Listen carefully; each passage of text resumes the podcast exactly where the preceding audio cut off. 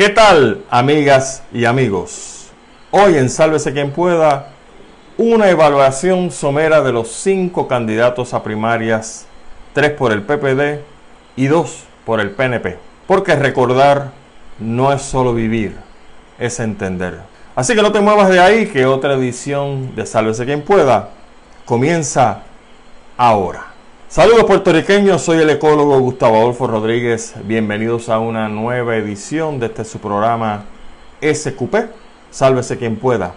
Transmitimos todos los domingos a las 9 de la noche a través de este fanpage de Facebook.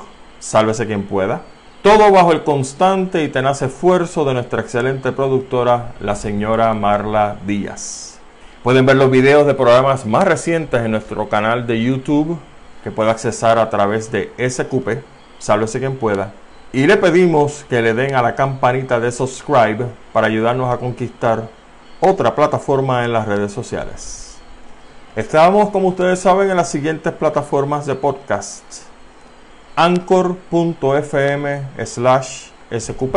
Y las siguientes que voy a mencionar bajo SQP, sálvese quien pueda. Apple Podcasts, Breaker, Google Podcasts, Overcast, Pocket Casts, Radio Public, Spotify, punto de vista pr.com y ahora bajo radioacromática.com los días miércoles, jueves, viernes y sábado a las 2 de la mañana y a las 9 de la mañana. Y quiero agradecer al querido compañero periodista Jesús Rodríguez García por hacer realidad la entrada de Sálvese quien pueda a Radio Acromática. El nombre de este programa, Sálvese quien pueda, resume el estado mental, económico y social en que nos han dejado las dos ineptas administraciones, tanto del PPD como del PNP, durante los pasados cuatrenios y que a propósito son los mismos que ahora nos piden que volvamos a votar por ellos. Cumplimos 15 años en la radio puertorriqueña y vamos ahora para 16 en las redes sociales, llevando a los borinqueños como ustedes, como yo, el mensaje que nunca ha cambiado. La única manera de devolverle el apellido rico a Puerto Rico es atacando de frente al político mendaz, truquero, bruto y de mala entraña. Y eso se hace cuando reconocemos los políticos que, como bien dijo el títere de Ricardo Rosselló, cogemos de pendejos hasta los nuestros. Einstein lo dijo claramente. La definición de locura es hacer las mismas cosas una y otra vez y esperar resultados diferentes. Este no es un programa ni para fanáticos ni para locos. Este es y será un programa inteligente para gente inteligente. Estamos de vuelta, mis amigos, en otra edición de Sálvese quien pueda. Gracias a todos ustedes por estar con este su servidor. Gracias a la querida compañera Marla Díaz por la producción de este programa, los programas pasados y los que vienen, que son muy interesantes, la serie de datos y de temas que tenemos para hablar con ustedes. Antes de pasar al tema principal, que es esta evaluación de los cinco candidatos a la primaria de los dos partidos políticos principales, y no tocamos la del PIB porque ellos no tienen primaria, quiero alertarles que a partir de este jueves vamos a comenzar formalmente el Sálvese quien pueda Unplugged.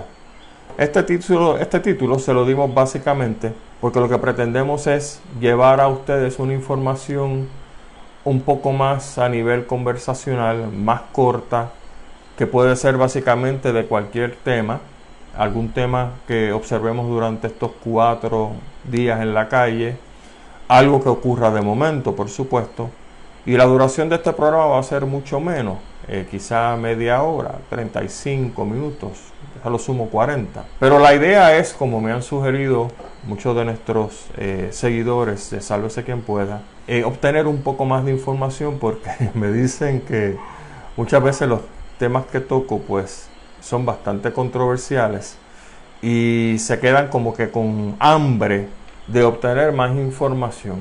Y es cierto, a veces cuando este servidor se sienta a trabajar los temas durante la semana, de verdad que tengo información para dos y tres horas, pero obviamente pues no puedo hacerlo de esa manera porque yo me canso y ustedes también se cansan. Y la idea de esto pues es aprender todo el mundo, divertirnos en un sentido, entretenernos, aprender mucho, que es lo que nos gusta, y pasarla bien, sobre todo pasarla bien. Pero vamos a hacer eso, ya que pues no vamos a hacer programas de hora y media por el momento, los domingos, vamos entonces a dar un poquito más de información, un poquito más de carne durante la semana. Y recuerden que este Sálvese quien pueda Unplugged va a ser los jueves a las 8 de la noche, 8 en punto. De esa manera entonces pues nos comunicamos con más frecuencia durante la semana y por supuesto pues estamos abiertos a lo que sea. Vamos entonces al tema de los análisis de los candidatos de estas primarias. Quizá a diferencia de otras primarias, los cinco candidatos, tres del PPD, Carmen Yulín Cruz, Charlie Delgado Altieri, Eduardo Batia, y los dos del PNP, Pedro Pierluisi y nuestra empleada Wanda Vázquez. Los cinco tienen experiencia administrativa. Pero el hecho de tener experiencia administrativa quizá no proteja a los cinco de ciertas cosas que han hecho mal en el pasado que siguen haciendo mal o que quizá van a hacer mal en el futuro. Y como les he dicho anteriormente, jamás les, dejaría saber a ustedes por quién ustedes tienen que votar. Si usted quiere participar en las primarias de los dos partidos principales, de dos de los tres partidos políticos principales, que nos han metido en el hoyo que nosotros estamos, allá usted. Esa es una decisión como gastar dinero puramente personal. Yo solamente los convido a escuchar la información que tengo esta noche. Usted decide si quiere participar o no, pero lo veo como el asunto del menú. Cuando usted va a un restaurante que nunca ha entrado por primera vez y usted ve el menú, pues usted va a escoger qué plato le gusta. Y a mí me ha sucedido que he entrado a un restaurante a buscar quizá un plato específico y cuando veo el menú, no me gusta lo que me están ofreciendo. Y yo he sabido pararme de la, de la mesa, pararme de la silla y irme a otro sitio. Y eso es lo que yo quisiera que los electores en Puerto Rico entendieran. El hecho que un partido político principal, el que sea, y aquí podemos cogerlos a todos, le presenta a usted un candidato, en este caso un candidato para la gobernación, y ese candidato a usted no le gusta, usted no tiene por qué comérselo.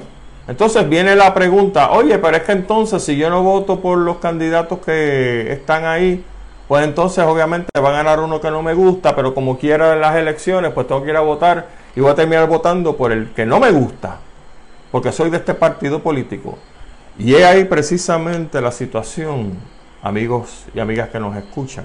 Hay que dejar el partidismo político a un lado hay que dejar el asunto de que tengo que comer lo que me sirven en el menú, pues porque si no me quedo con hambre. Pero eso no es cierto. La historia de Puerto Rico, diría en los últimos cinco años, seis años quizás, la historia política está cambiando diametralmente.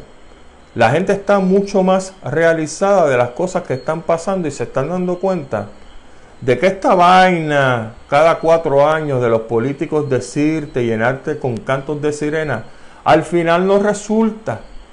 Miren si no resulta que usted sale de su puerto ahora mismo y ve las condiciones como está la economía de Puerto Rico, la infraestructura de Puerto Rico, la vida social de Puerto Rico, la educación en Puerto Rico y dígame usted si en verdad en los últimos no, si tiro un número.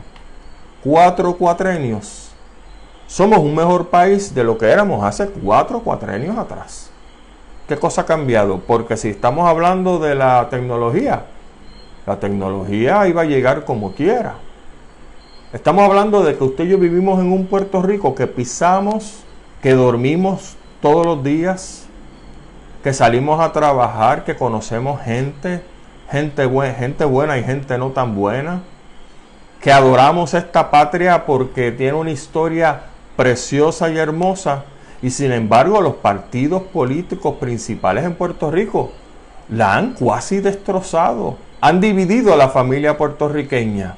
La mitad de nuestras familias, de la mayoría de nosotros, la mitad está viviendo en Estados Unidos, en otra parte del mundo, porque no aguantaron más. Y sin embargo, hay gente que piensa que si siguen votando por un partido político de los tres partidos políticos principales, esto va a mejorar. ¿Y cuántas oportunidades le damos a la novia para decirnos que nos quiere? ¿Cuántas oportunidades le vamos a dar a los partidos políticos principales para probar que se merecen nuestro respaldo? ¿Cuántos más?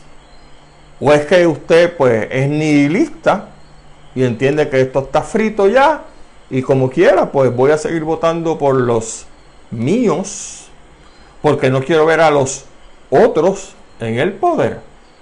Y no se da cuenta que míos y otros son lo mismo. Vamos a hablar de algunas cosas para que ustedes vean, como yo las vi hace un tiempo, de que sí, señoras y señores, son los mismos los mismos muñecos, las mismas vainas, las mismas promesas, y se hartan diciendo que te van a hacer y que te van a dar, y tú les preguntas, ¿y los chavos dónde están? Y se quedan en blanco, te dicen otro disparate.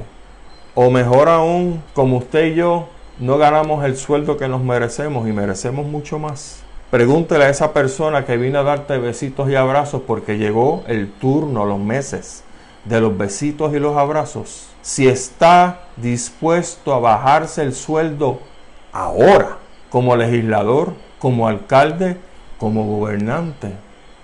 Y si cuando gane la poltrona está dispuesto a bajarse el sueldo el día que juramente, pregúntenle. Y le van a decir, ¿sabes qué? Lo que nos dijo José Carrión III, cuando inteligentemente un periodista le preguntó, oiga, Usted pide que las personas que se retiraron, los jubilados, vivan con mil dólares al mes. ¿Usted puede vivir con ese sueldo?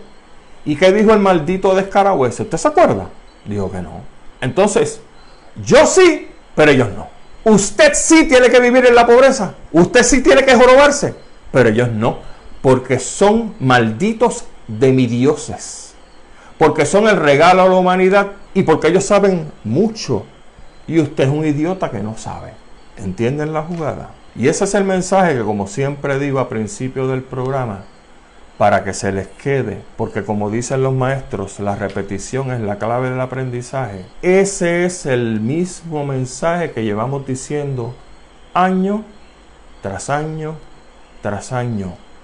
Yo no les voy a decir a ustedes por qué tienen que votar o quiénes tienen que votar, pero definitivamente mi sugerencia mi recomendación es que como dice Einstein, si locura es hacer lo mismo y pretender ver un cambio, le pido que salga de la locura y en verdad haga un cambio y no es votando por estos renacuajos que nos han hundido a nuestra nación, a nuestra patria, de una manera miserable y ahora van por su casa a decirle que voten por ellos porque ellos tienen la solución a los problemas. Maldito sea la estampa del diablo. Pero como lo prometí de deuda, le dije a ustedes que esta noche vamos a evaluar algunas personas. Esto no pretende ser un examen psicológico, no pretendo coger cada uno de ellos desde que nacieron a ver qué tipo de personas son. Nada por el estilo. Hay muchas cosas que voy a decir que ustedes saben. Hay otras cosas que voy a decir que ustedes no saben o muchas otras se les olvidó. Pero esa es la idea, como dije al principio. Todos juntos vamos a aprender. Y cada vez que me siento, créanme, hacer uno de estos programas todas las semanas, aprendo en cantidad porque ustedes me fuerzan a yo aprender. Y en esa comunicación que hay entre ustedes y yo, yo les comunico lo que aprendí. A lo mejor a usted no le gusta, porque usted piensa XY, pero no importa, a través de la comunicación se logran cosas maravillosas. Y si ustedes recuerdan, precisamente en Radio Isla, dije una frase que ahora se está haciendo lapidaria. Ustedes recordarán cuando dije que la revolución va a empezar por la montaña a raíz de la manera como el gobierno, el maldito del gobierno de Ricardo Rosselló nos trató durante el huracán María. Y de momento las comunidades se empoderaron y se dieron cuenta que podían hacer mucho sin el maldito gobierno de turno. La revolución política de Puerto Rico, señoras y señores, sigue gestándose en la montaña. De la montaña no va a salir un Fidel Castro con un grupo armado para disparar y coger ciudades. No, no, no, no, no. Me refiero a algo mucho más fantástico, si lo queremos ver así. De la montaña está saliendo la revolución del pensamiento político para darnos cuenta de que este pueblo, usted y yo, somos los que mandamos. Y basta del maldito jueguito de los meses y las semanas, de los besos y los abrazos. Y usted mire, con el COVID le pone la mano así y le dice, no te me acerques, país. Yo tengo unas preguntas para ti. Contéstamelas si te da la gana. Y luego entonces hablamos. De eso se trata. Vamos entonces a lo que vinimos, como dice la canción. Vamos a empezar con la dama. Recuerden, no pretendo hacer de esto un examen concreto, largo, profundo sobre estos candidatos. Es algo que he estado investigando, cosas que, como dije, ustedes saben, otras no, y otras se nos olvidaron. Doña Carmen Yurín Cruz, voy a salir en defensa de ella. Olvídese del asunto de los motes de socialista, comunista y todas esas barbaridades que la adscriben mentes cerradas, estrechas y fuera de tiempo. Tan pronto una persona, la que sea, dice, este candidato es comunista, es socialista, empiezan con las boberías y las tonterías de la Guerra Fría. Y usted sabe que usted está bregando con una persona que tiene serios problemas de entendimiento de lo que es la política puertorriqueña. Mire, bien sencillo, para matárselo en dos minutos. ¿Cuándo fue la última vez que usted vio una reunión aquí en Puerto Rico del Partido Socialista del Partido Comunista? ¿Cuánta gente fue? Si llenaron una marquesina de aquí, de las casas de Puerto Nuevo, fue mucho quizás. ¿Verdad que no? ¿Verdad que eso son tonterías? Estados Unidos, señoras y señores, es una mezcla, y lo dije la semana pasada y quizá la anterior, es una mezcla de medidas capitalistas y medidas socialistas. El seguro social es socialista, lo dice la palabra. El día de trabajo de 5 de de días y 40 horas es una medida socialista. Los fines de semana, los días de fiesta, son medidas socialistas. Y así por el estilo. Yo lo dije la vez pasada, búsquelo. Búsquelo en el canal de YouTube. SQP, sálvese quien pueda. Y lo va a ver ahí. Por lo tanto, escribirle a la señora Carmen Yulín Cruz el mote socialista comunista viene de estos idiotizados que todavía viven la Guerra Fría y que levantan la tapa del inodoro y siguen viendo comunistas. Usted sabe cómo es la tontería esta, ¿verdad? Habiendo dicho eso, la señora Carmen Yulín Cruz tiene unos serios problemas de administración. Y me recuerda quizá en su momento doña Sila María Calderón, cuando ustedes saben que en su año final, después de haber vivido su debut de Blancanieves en Magic Kingdom durante los primeros tres años, pues decidió que eso no era lo de ella y sencillamente iba a abandonar ya la administración del Estado Libre Asociado. Carmen Yulín se me está pareciendo a ella. ¿Por qué lo digo? Porque en ese cuatrenio, el primer cuatrenio de Carmen Yulín, más o menos las cosas estaban funcionando. Algo pasó en el interín que, como dicen en la calle, se quemó. O sea, ya a ella le perdió el encanto del asunto de la administración de San Juan y está tirando San Juan a pérdida. Y la están vacilando por ahí con la famosa carta de presentación. Y yo vivo en San Juan, señoras y señores, lo que me están escuchando que viven en la isla. Doña Carmen Yulín es una persona sumamente seria. Eso es innegable. Que yo sepa, que yo sepa, no se le conocen actos de corrupción. Que yo sepa. Y quizá que ustedes sepan. Pero el problema es que no podemos tener de gobernadora una persona que ya se quemó, porque el que no puede con lo menos, no puede con lo más. Si la señora Carmen Yulín Cruz entiende que abandonar San Juan la pone a ella quizá en la estratosfera con otras intenciones que ella tenga a lo mejor de perder la primaria, abandonar el país e irse a vivir, hacer las cosas con Bernie Sanders, pues está muy equivocada. Porque aquí siguen viviendo personas muy honorables y muy respetadas en el área de Puerto Nuevo, en la Valencia, en todos los lugares donde hay decenas y decenas de cráteres y de hoyos que no llegaron ayer, no llegaron antes de María, llegaron antes de que Carmen Yulín estuviera ahí y todavía están. Y no se puede, no se puede. Y por eso doña Carmen Yulín entiendo que no puede ser una candidata idónea para gobernar el país. Olvídese que sea popular o no, que sea socialista o no, boberías. No puede ser una gobernadora porque el que no puede con lo menos, no puede con lo más. Don Eduardo Batia tiene un problema de conflicto de interés. Usted sabe por dónde voy. En el 2012, como presidente del Senado, don Eduardo Batia adquirió lo que se dice son aproximadamente un millón de acciones de la Autoridad de Energía Eléctrica, él y su familia, un millón de dólares en acciones, él y su familia, y no lo reportó, no lo informó. Y de ahí en adelante vimos al señor Batia básicamente impulsando y promoviendo la privatización de la Autoridad de Energía Eléctrica. Óigame, ¿cómo se le llama eso? Y ahorita vamos a Pedro Pierluisi porque las cosas son así, son como son. Entonces, encima de eso, don Eduardo se ha ganado una mala fama, una mala reputación entre muchas uniones obreras, por supuesto, la reina de ellas siendo Lutier, con sus críticas y comentarios. Entonces, si don Eduardo es anti-unión, es anti-obrero, a todas luces lo es, ¿quién mueve la economía de este país? No son la gente trabajadora, no son muchas uniones y no estoy entrando en los méritos de si las uniones son buenas o malas. Quizá en otro programa lo hagamos. Lo que sucede es que tú no puedes pretender ser el gobernador de todos los puertorriqueños, como bien se dice en la calle, cuando tú estás en contra de uniones donde hay montones de puertorriqueños, de diferentes ideologías, de diferentes ramas sociales, de diferentes religiones. Y encima de eso nos hace la trastada de hacer lo que hizo con la compra de estos bonos.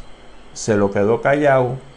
Y ahora fue que reventó el asunto. Y ahora viene a excusarse después que reviente el asunto. Eso, señoras y señores, es precisamente lo que ha pasado con la gran mayoría, si no todos, los gobernantes que hemos tenido en Puerto Rico. Que cuando reviente el asunto, entonces ellos se excusan. Saludos Ricardo Rosselló, cuando te reventó lo del chat. ¿Ven el problema? Eduardo Batia, no hay manera que sea gobernador de Puerto Rico. Vamos a don Charlie Delgado Altieri. Siempre pensé, de la misma manera que pienso sobre José Santiago, el alcalde de Comerío, que el Partido Popular tiene gente decente, buenos líderes, gente que quiere su país, pero entonces, en el caso de Don Charlie, yo empecé a escarbar y resultó ser muy interesante lo que encontré. Y lo voy a compartir con ustedes. Y nuevamente, estos no son chismes que alguien me contó. No recibo llamadas telefónicas de gente viviendo en Isabela y menos de otros partidos políticos diciendo que hable malo de Charlie. No, a mí eso no me interesa un pito. Yo voy a compartir con ustedes lo que encontré. Y usted me dice qué piensa. Y juzgue usted. Don Charlie Delgado Altieri lleva cinco términos como alcalde de Isabela. Y déjeme hacer un paréntesis aquí. Siempre he pensado que un político honorable no está más de dos términos, sea como legislador, poltrona municipal, etc. ¿Por qué? Porque la democracia va primero. Y ustedes recuerdan bien a Ovin Cruz Manzano en Manatí, a Héctor O'Neill en Guaynabo, gente que se agarra del poder y como dice el famoso dicho, el poder corrompe y el poder total o absoluto corrompe absolutamente. Y yo no quisiera pensar que Charlie Delgado anda en ese guiso, pero es que encontré una información que quiero compartirla con ustedes, a ver si este señor se está corrompiendo. Ustedes saben que el señor Delgado compró una Land Rover de 90 mil dólares que yo de verdad, mire, no entiendo porque Si uno es alcalde de un pueblito, Isabela, y me perdonan los isabelinos si piensan que estoy diciéndole pueblito a su pueblo, me refiero en términos de población, ¿verdad? No es lo mismo Isabela que San Juan, no es lo mismo Isabela que Mayagüez, etcétera, etcétera. Pero cuando uno es un alcalde de un pueblo, un pueblo pequeño, por eso digo la palabra pueblito, pues mire, usted tiene, no importa si tiene un superávit de X número de millones, hay que ser cuidadoso con el dinero del pueblo, porque esta Land Rover de 90 mil dólares, 90 mil dólares son 90 mil dólares de las personas que viven en Isabela, de los contribuyentes de Isabela. Y si usted quería moverse de un sitio para otro, pues pudo haberlo hecho en una 4x4 mucho más económica. No tiene que andar en las Rovers para impresionar a la gente. ¿Por qué será que la gente tan come mierda en Puerto Rico tiene que comprarse carros caros para impresionar? Mire, yo la verdad que yo lo entiendo. Si tuviera el billete que tiene mucha gente en Puerto Rico, lo menos que yo hacía era comprarme un carro caro. Aprendan de don Nicolás Noguera, estadista, sí señor que tuve el honor y el privilegio de conocerle y trabajar con él varios proyectos como biólogo y él en calidad de asesor legal. Ustedes saben lo que andaba Nicolás Noguera. era un carro, era horrible, era color violeta, me parece que era un Honda. Una cosa insípida. Y un día yo le pregunté a don Nicolás, oiga, don Nicolás, ¿por qué? Perdóneme el atrevimiento, pero ¿por qué usted anda en este carro? Que es un carro pequeño, no llama la atención, lo dice precisamente por eso. A mí no me gusta llamar la atención. A mí no me gusta dejarle saber a la gente si yo tengo o no tengo dinero. Eso a la gente no le importa. Porque si yo entro a un restaurante todos los días a comer langosta, eso a mí me importa. No tengo que probarle a la gente absolutamente nada. ¿Por qué hay políticos, montones de políticos en nuestro país, que tienen que andar en carros caros para probarle a la gente que eh, que saben, que tienen, que no sé, que yo soy mejor que tú porque tengo un puto carro mucho más caro que el que tú tienes. ¿Ven lo que les digo? La mona, aunque se vista de seda, mona se queda. Estoy viendo un montón de corazoncitos que parece que lo que estoy diciendo le gusta a mucha gente. Pero es que es la verdad, señoras y señores, por eso es que que hablar como hablo. Porque aquí no se come de la, de la que pica el pollo. Aquí se dice la verdad. Pero seguimos con Don Charlie para que no se me no se me vaya el hilo. Don Charlie Delgado era una figura conciliadora dentro del PPD hasta que entre en juego su verdadero pensamiento monárquico e impulsa él la candidatura de su hijo, Carlos Delgado Irizarri, como alcalde de Isabela. Hay tres individuos adicionales buscando la poltrona municipal, ya que como saben, don Charlie quiere correr o está corriendo como candidato a la gobernación por el PPD. Esos tres individuos son Elidio Aldarondo, el ex representante Sergio Ortiz y el señor Miguel Méndez. Se conoce que el hijo del alcalde de Isabel es un individuo sin vocación de activismo ni de militancia política. Charlie Delgado va más allá e indica implícitamente que él quiere, o que el que no esté, perdón, que el que no esté con su hijo está en contra de él. ¿Cuál es la evidencia para sostener esto? Número uno. El ingeniero Miguel Méndez Pérez, conocido como Ricky Méndez, allá en Isabela, empleado de confianza durante 12 años del señor Delgado, dirigiendo la oficina de gerencia y desarrollo de proyectos del municipio, le mostró interés al alcalde por ocupar la primera posición política de ese pueblo. 15 días, 15 días después de la fecha en que el señor Méndez inscribió su comité de campaña en la Comisión Estatal de Elecciones, Charlie Delgado lo votó. Llevaba 12 años con él, ningún problema, en absoluto, lo votó. El ingeniero, el señor Ricky Méndez, alegó por escrito que siempre le había expresado al alcalde su interés de correr por la alcaldía, pese a que Delgado Altieri, Chari Delgado Altieri, alegó que no lo sabía. Y aquí tengo que hacer otro paréntesis. Que muchos políticos hay en nuestro país que no saben. ¿Se acuerdan Pedro Rosselló? Él nunca sabía nada, no se enteraba de nada. Su hijo, Ricardo Rosselló, él no sabía nada, no se enteraba de nada ahora imitado por Wanda Vázquez, nuestra empleada. Wanda Vázquez, que es igual. Ella no sabe nada, yo no me enteré de nada, la misma tontería. Charlie Delgado Altieri tampoco sabe nada. El periódico Presencia, que cubre el noroeste, noroeste de Puerto Rico, el 11 de marzo de 2013, tiene un titular que dice, Charlie Delgado dice está harto de los yo no sabía de Roselló. Y cito a Charlie Delgado, el país no puede seguir permitiéndole al gobernador despachar asuntos relevantes con un simple yo no sabía. En primer lugar, resulta difícil creerle que nunca sepa nada de lo que está pasando en su administración. Y si en efecto fuera cierto, pues entonces estamos hablando del gobernador más incompetente en la historia de Puerto Rico. Cierra la cita. Usted sabe lo que yo sí sé. Yo sí sé que si en un gobierno tan grande como el de Puerto Rico, el gobernador sabe bastante de lo que está sucediendo en los pueblos, es peor. Usted ha escuchado esa frase bíblica más o menos que dice, no se mueve una hoja sin que mi padre lo sepa. ¿Usted cree que eso no es cierto en un pueblo como Isabela? Que el alcalde no sabe qué.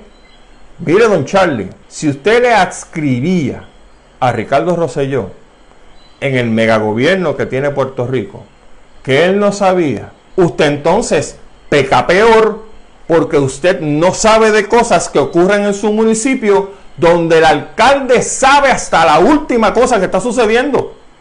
¿O es un tontejo? ¿Cómo lo describo, alcalde? ¿Usted es un charlatán, un embustero o un tontejo? ¿Cuál de esas quiere? Pero no se puede ser así. Esto no termina aquí.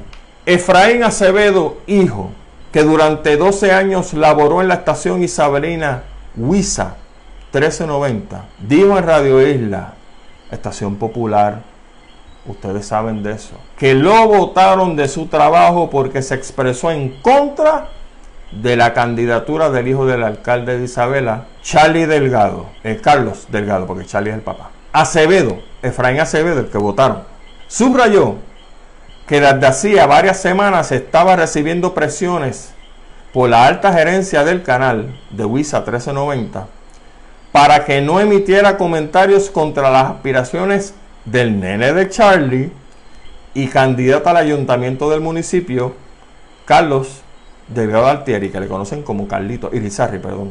Carlitos eh, Delgado Irizarri. Acevedo aseguró por escrito que el propio Delgado Altieri se comunicó con los dueños de la empresa para que lo removieran o le cancelaran el programa. Usted escuchó bien el que se pinta como el alcalde de un pueblo progresista que tiene superávits, que es el alcalde conciliador, buscando que a un pobre individuo que tiene un programa de radio, porque osó no respaldar a su hijo para la candidatura de la alcaldía, Radio Isla se comunicó con el alcalde para una entrevista y está aseguró que estaba dispuesto para realizarla. Pero cuando se le mencionó, esto es Radio Isla, no lo digo yo, cuando se le mencionó al alcalde Delgado Altieri que el motivo de la misma era la alegada botá que le habían dado al señor Efraín de Acevedo de Huiza, este alegó, Charlie Delgado Altieri, alegó que no podía cumplir esa entrevista pues tenía una cita médica. Es que son lo mismo, señoras y señores. En resumen, estos son los golpes que atacan la democracia y que atacan el nombre de democrático que tiene el Partido Popular en su nombre. Debajo de ese paño de Virgen Vestal que tiene Charlie Delgado Altieri, claramente aquí hay un dictador en ciernes que cuando usted lo reta y no le gusta que lo rete, le va a poner el pie para que se caiga. Recientemente, como ustedes saben, Charlie Delgado Altieri fue a consagrarse ante esa otra Virgen Vestal conocida como Wanda Rolón.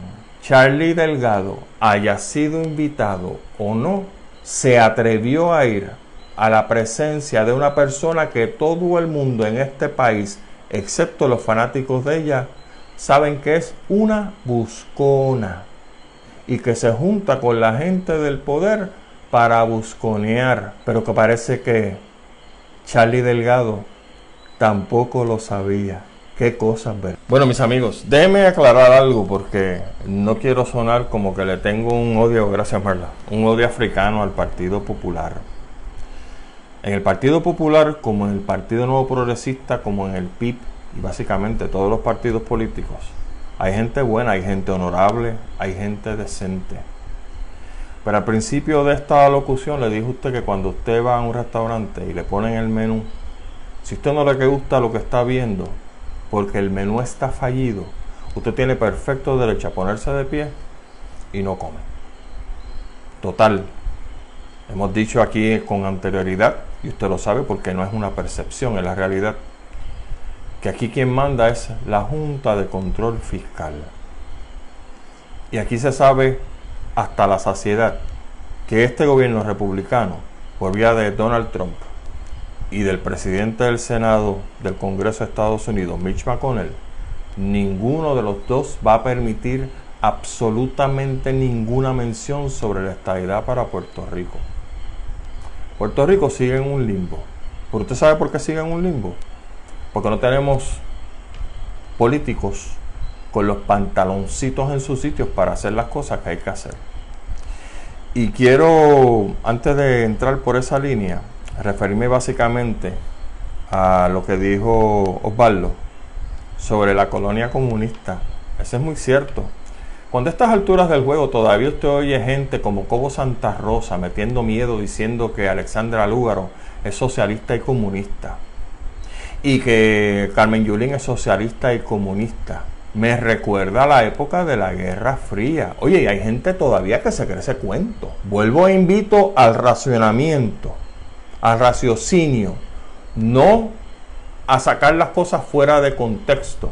¿Cuántas reuniones usted, usted que me escucha, ha visto del Partido Comunista Puertorriqueño, del Partido Socialista Puertorriqueño recientemente?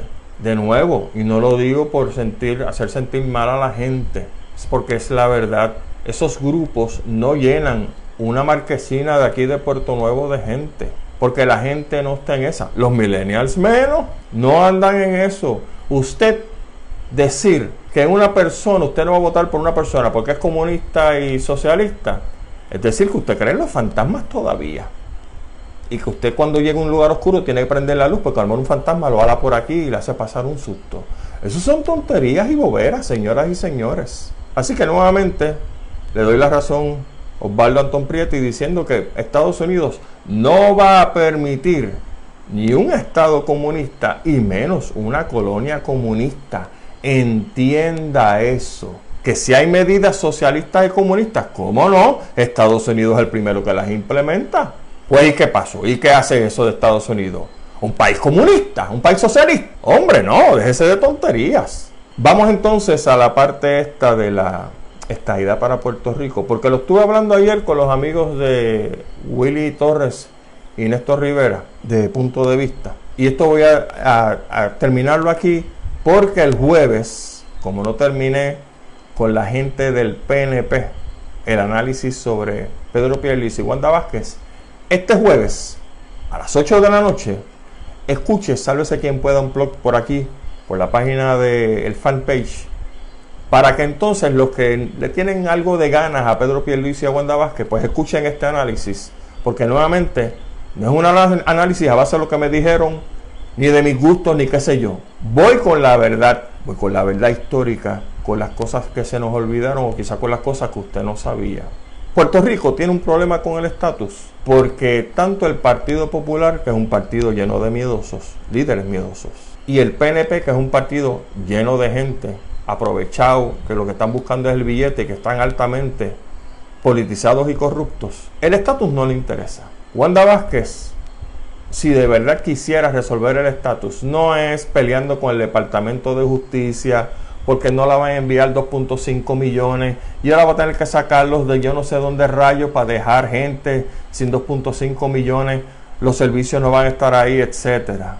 Wanda Vázquez es un consejo de gratis que ya lo había dicho por Radio Isla, pero como nuestra empleada Wanda Vázquez no lo va a implementar porque no tiene los bodrogos ni las sayas para hacerlo, quizá alguien en el PNP que me escucha y que tiene acceso al poder, sí la convenza. Estados Unidos tiene un listado gigantesco de cosas que tiene que atender. Con el COVID-19, de, olvídese, y la economía más. Puerto Rico anda por el número 1475-76 de cosas que hay que atender. Por lo tanto, la única manera de subir del puesto número 1470 y pico, 80 y pico, a la posición número 1, número 2, es provocándole una crisis a Estados Unidos. ¿Cómo se hace eso? ¿Hay que matar a alguien? claro que no. Usted lo que tiene que hacer es recomendación. Este es el gobernador de Puerto Rico. Ah, este asunto del estatus, seguimos con la misma hostia esta todo el tiempo. No hay problema. Usted llámese a la gente de la AMA y den instrucciones a los choferes y diga que va a pagar 100 pesos a cada uno por coger las guaguas que pueda y estacionarlas en el aeropuerto Luis Muñoz Marín y en el aeropuerto Mercedita de Ponce, en todos los aeropuertos de Puerto Rico. Aquí no entra ni aterriza un avión más. Y usted coge de la misma manera, llama a todas esas huestes PNP que tienen botes y yates, que estoy seguro que son un montón, y pídales que bloqueen la entrada del puerto de San Juan. ¿Usted sabe lo que usted está haciendo? Está interrumpiendo el libre comercio de Estados Unidos. Cuando allá se enteren de lo que pasó aquí, hoy van a estar las llamadas a Tosuiche. Pero usted sabe que usted, gobernador, va a estar sentado en su silla en Fortaleza con un montón de periodistas nacionales e internacionales esperando que llegue el, el, Army o el FBI a arrestarlo. Y usted va a dejar que lo arresten. Pero antes que lo muevan de su silla, usted va a dar unas declaraciones que hay que darle al mundo entero diciendo los Estados Unidos son una maldita, un maldito imperio irresponsable porque no se atreven a resolver este problema. Y no me digan que yo tengo que resolverlo porque esa es la fantástica, ¿no? La bonita. Todo me lo dejas a mí para yo hacerlo. No, señor. Y de esa manera yo le garantizo a usted que el estatus de Puerto Rico, que si se resuelve, se, se resuelve más rápido que ligero. Y usted, que fue un atrevido o una atrevida, pasó a la historia. Mis amigos, no hay tiempo para más. Recuerden que tenemos las recomendaciones para escuchar los programas inteligentes de Hablando en Plata con Dr. Chopper todos los días a las 2 de la tarde por WIAC. Hay que tener vergüenza con el compañero Jorge Seijo mañana lunes a las 7 de la noche a través de punto de vista pr.com. Andrew Álvarez con su programa Pensando en Voz Alta a las 8 de la noche los miércoles y a las 9 de la noche los viernes. Diálogo Civil los sábados a las 10 con el querido compañero Rafael Humberto Marchán a través de Radio Atenas y Punto de Vista PR por aquí, porque nos están grabando a través de punto de vista PR.com con Willy Torres y Néstor Rivera. Gracias a todos ustedes y recuerden, oídos en tierra, la vista hacia el horizonte y sálvese quien pueda. Nos vemos el jueves a las 8. Hasta entonces.